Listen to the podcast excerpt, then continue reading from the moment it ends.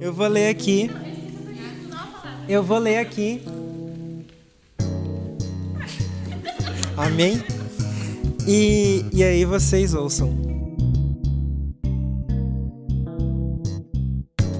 Então diz assim Efésios 4, do 25 ao 27. Portanto, abandonem a mentira e digam a verdade a seu próximo, pois somos todos partes do mesmo corpo, e não pequem ao permitir que a ira os controle. Ao... Acalmem a ira antes que o sol se ponha, pois ela cria oportunidades para o diabo. E lendo essa palavra, me veio muito o que foi não foi bem trabalhado assim, mas foi bem conversado quando a Valen e a Fê pregaram que é a questão da unidade. Me veio muito forte assim a o vínculo entre a sinceridade e o funcionamento da unidade. Porque sem ela, sem a sinceridade, a gente tá junto, a gente tá no mesmo lugar, mas cada um no seu canto. Algo que é bem é bem pessoal, eu acredito. É o fato de que às vezes a gente toma ofensa que não foi direcionada para nós.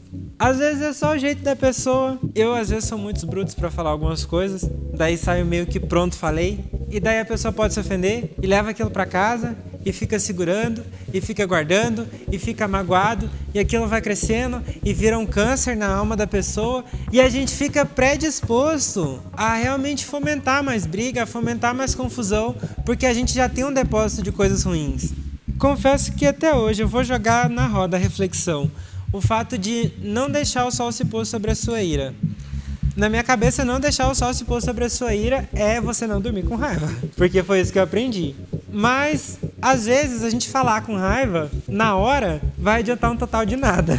Porque, às vezes, a gente troca uma ofensa por outra ofensa, ou então a gente simplesmente não consegue se expressar e abre a boca a chorar começa a tremer assim. Gente, ah, e tem situações. Eu geralmente eu consigo conversar assim, de tipo, ai, ah, aconteceu isso, preciso falar isso, então vamos lá vamos falar. Mas tem situações, gente, que dá um nervoso e antes de você começar a colocar para fora você já tá chorando, daí a pessoa já não tá mais entendendo o que, que tá acontecendo, mas precisa ser dito. A gente precisa colocar para fora para que haja o que tem em Tiago, que é a cura. Não que você está confessando um pecado, mas você está confessando algo que te ofendeu, que não fez bem pro social, que tipo assim, ah, eu, eu, eu realmente me senti ofendido com isso, então eu vou chegar na pessoa com educação. Chegar com educação é difícil, mas é necessário. E falar: olha, isso aqui que você fez não foi legal. Ou às vezes, tipo assim, ah, pra pessoa, naquele círculo de amigos é legal, mas aí você força a intimidade com a pessoa que você não tem muito, assim, daí fica aquele climão assim pesado, daí fica todo mundo meio arisco um com o outro. E isso não é saudável para nossa comunidade de fé, não é saudável não só aqui na igreja, mas principalmente aqui na igreja. Mas nos outros grupos sociais que a gente habita, na escola, nos, sei lá, no grupinho que assiste anime. Enfim, porque a gente tem nichos de amigos, né? Sei lá, da faculdade, da, do trabalho. E a gente tem que aprender a praticar a sinceridade e chegar e, e falar mesmo: olha, isso aqui não foi legal. Já aconteceu de eu ouvir isso aqui não foi legal. E é bem ruim, ah, eu me senti um pedacinho de lixo assim. Mas, cara, e aí você descobre que a pessoa não brinca daquele jeito, que a pessoa não tem o senso de humor semelhante ao seu. E é uma manifestação de amor você parar com aquilo. Você não fazer de propósito algo que você sabe que a pessoa não gosta. Dentro dessa ideia, desse tema, eu vou compartilhar com vocês um texto que é Hebreus 12, 14. Eu entendi ele muitas vezes errado e diz assim: Esforcem-se para viver em paz com todos e para serem santos. Sem santidade ninguém verá o Senhor. Daí o que que na minha santa cabeça, que entende tudo errado, eu entendia? Que eu devia ser santo, que eu devia viver em paz, porque sem a santidade ninguém ia ver Deus em mim, né? Porque se eu não sou santo, a pessoa não consegue ver Deus. Mas não é esse o contexto.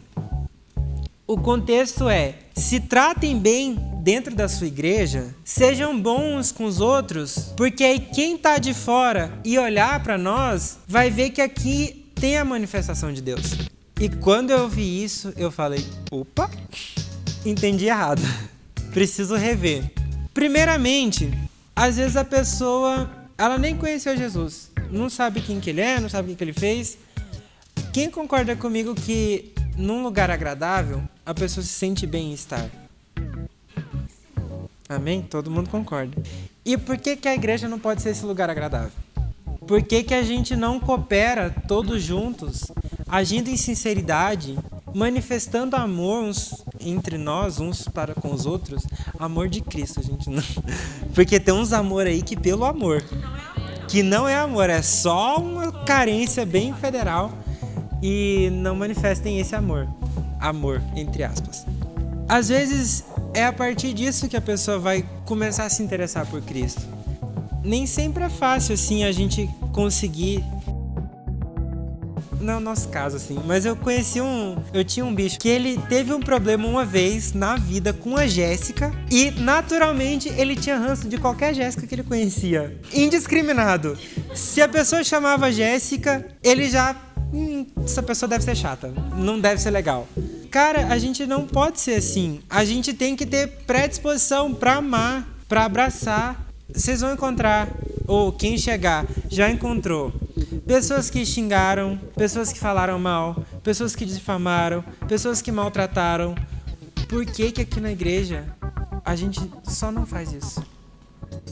Porque, gente, é sério, é oficial. Aqui é fofoca, é motinzinho, é picuinha, e a palavra do Senhor reprova isso. Tem vários lugares, mas Eclesiastes fala bem.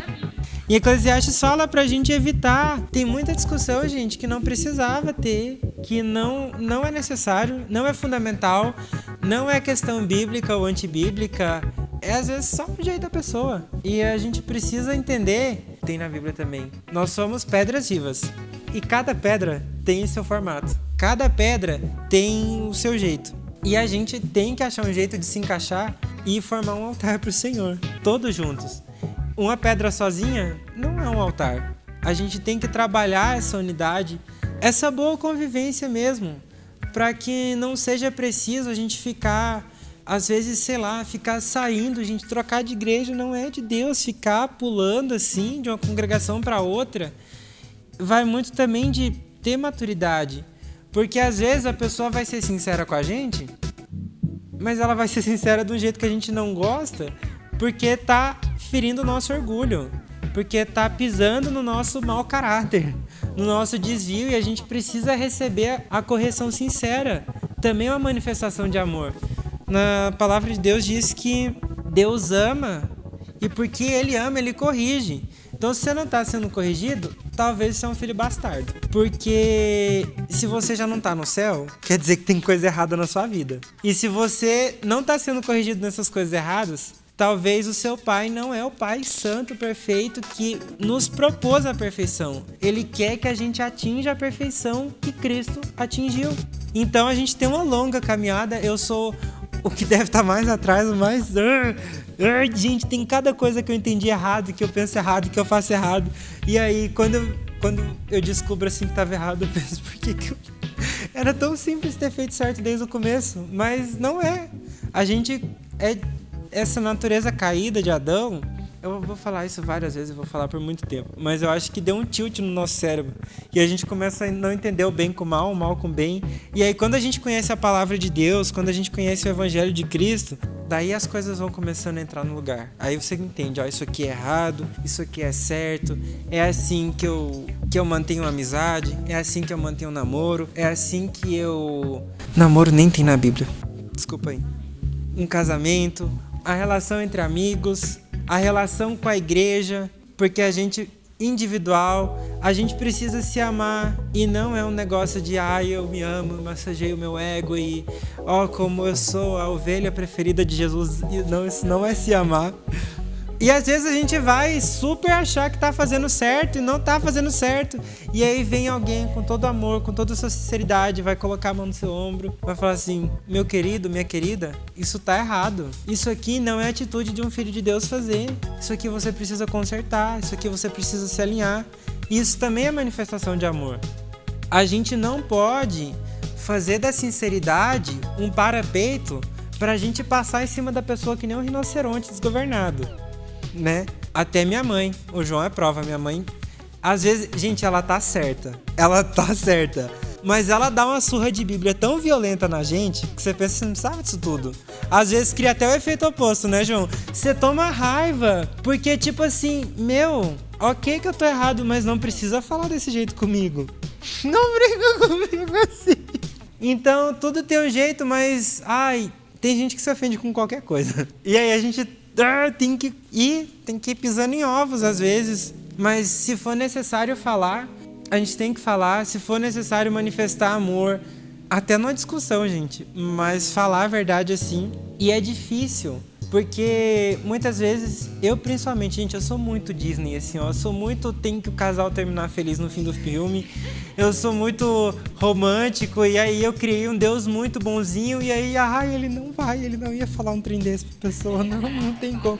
Mas Deus tá falando assim, ó, isso aqui, ó. Você viu isso aqui? Porque isso aqui tá errado, isso aqui precisa ser conversado. E ai, mas eu não vou conversar, Deus. Eu não posso chegar pra pessoa e falar isso. Mas é manifestação de amor. E a gente precisa entender, a gente precisa também colaborar, cooperar com isso, para que realmente nós criemos vínculos consistentes, vínculos de, de confiança. Tipo assim, já aconteceu, por exemplo, de virem falar mal de uma pessoa para mim e eu falar assim: no mínimo você entendeu errado, cara. Isso aqui tá mó ideia errado que você tá falando e você defender, não dar ouvidos para uma pessoa que só veio plantar intriga. Não dar ouvidos para alguém que é murmurador. Não dar ouvidos para alguém que só quer fazer picuinha e motinzinho, ou então quer, quer criar uma subcomunidade ali dentro do grande grupo e ter os seus. Não, isso é errado. A gente tem que ser todos como um só corpo como um só membro em um só espírito. Pelo menos aqui, a gente tem que ser todos um. A gente tem que ser um para abraçar aquele que chega novo. A gente tem que ser um em concordância na oração. Quem participa das orações, quem envia pedido de orações também sabe que está sendo orado. E a gente faz ali, a gente representa o grupo. Eu tô tão agora, eu tô tão acostumado a orar em conjunto que eu tava sozinho no meu quarto orando para Deus, falando: Nós oramos, Senhor. E aí eu parei. Cara, é, é muito engraçado. E eu, a gente repara, por exemplo, em quem é mais novo na fé, é muito comum orar: eu, eu, eu, Senhor, me dá, eu, isso, eu, aquilo, Senhor, eu. E quando você vai amadurecendo, essa mente de coletividade vai sendo criada. E é isso que a gente precisa ter. A gente não precisa só ser pessoas legais, não só ser pessoas legais. A gente tem que ser um grupo legal. Porque é, é comum assim, por exemplo, ah, vai fazer, sei lá, um time. Daí chama os 10 melhores jogadores de cada posição, um de cada canto do mundo, e aí bota. Mas quando eles entram em campo, eles não jogam bem. Porque eles não são um eles não têm essa mentalidade de coletivo. Eles são bons individualmente, mas como um grupo eles não são. E a gente tem que criar esses dois, essas duas mentalidades. Eu tenho que ser uma pessoa saudável para acrescentar no grupo e todo grupo ser saudável. Eu, eu acredito que é isso. Eu acho que o entendimento desse versículo do, de Hebreus ele é muito importante porque dentro dele a gente aplica a palavra de Efésios. Isso aqui é só uma das boas práticas necessárias na nossa vida a gente não é só aqui que a gente tem que ser sincero, a gente tem que ser sincero sempre.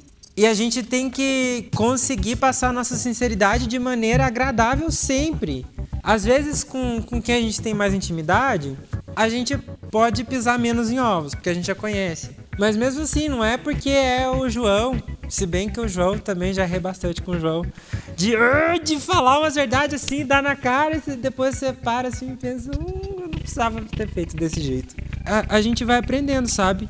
E, e, conforme a gente vai falando, conforme a gente traz para o grupo e vai trabalhando, eu não acredito que isso seja novo. Todo mundo já ouviu, talvez não com versículo bíblico, mas isso é uma boa prática. É algo que você faz não porque você é evangélico, mas que você é uma boa pessoa.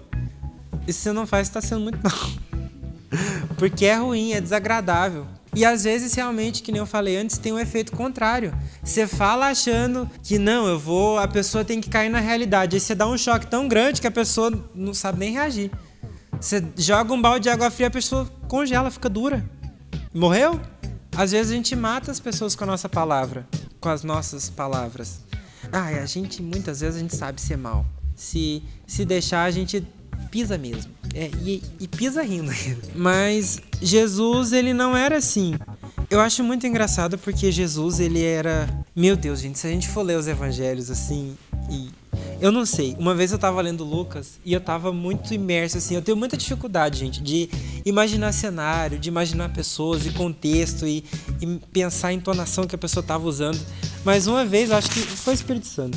Eu tava lendo Lucas e eu tava tão imerso, tão imerso, que eu, eu, eu acho que eu ia ser um fariseu e eu queria tacar umas pedras em Jesus. Porque ele vem quebrando tudo aquilo que as pessoas tinham criado. Todos os dogmas humanos, ele vem falando: oh, isso aqui não tem importância, pessoal. Vale muito mais o que sai da minha boca do que o ritual que vocês têm aí para lavar a mão. Vale muito mais uma pessoa curada no sábado do que você ficar falando em guardar o sábado e faz outras coisas, vai cuidar das vacas que caiu no buraco. Que hipocrisia é essa?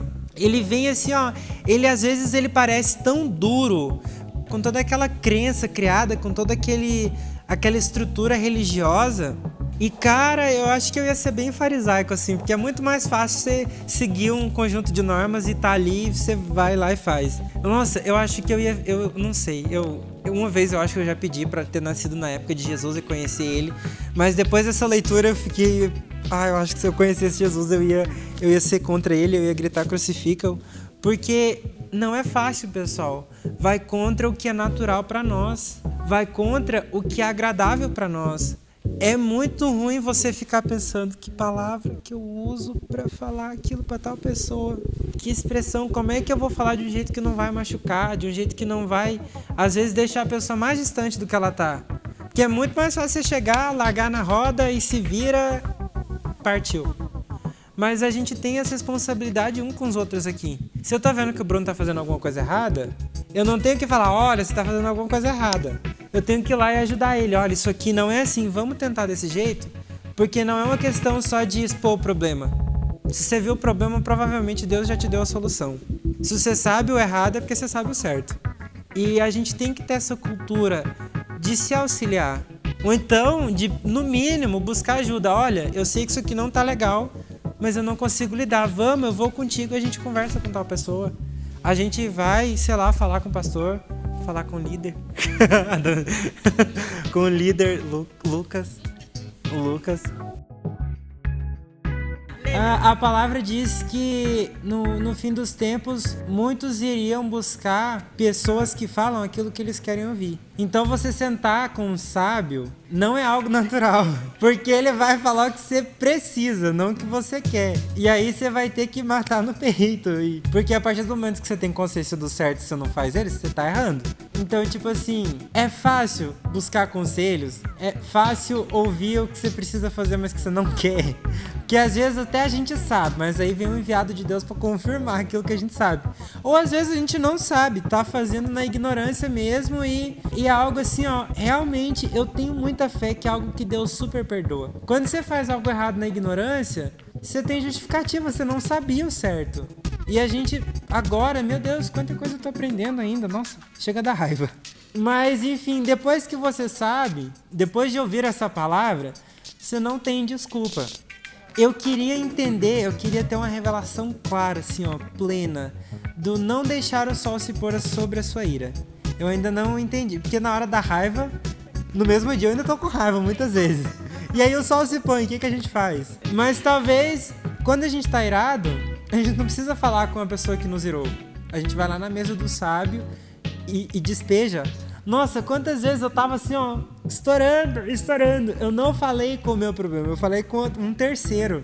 Só pra tipo, meu Deus, eu preciso conversar, eu preciso colocar pra fora, eu preciso organizar o que que tá dentro de mim, eu preciso realmente entender e às vezes é coisa que nem era para tanto, mas eu tô bravo. E eu quero ficar bravo, eu quero ter o meu direito de ficar bravo. Mas aí depois que você oxigena o cérebro, que você conversa com alguém, você vê, olha, não era para tanto. Às vezes você não precisa nem chegar e ser sincero com a pessoa, era você que é um chato.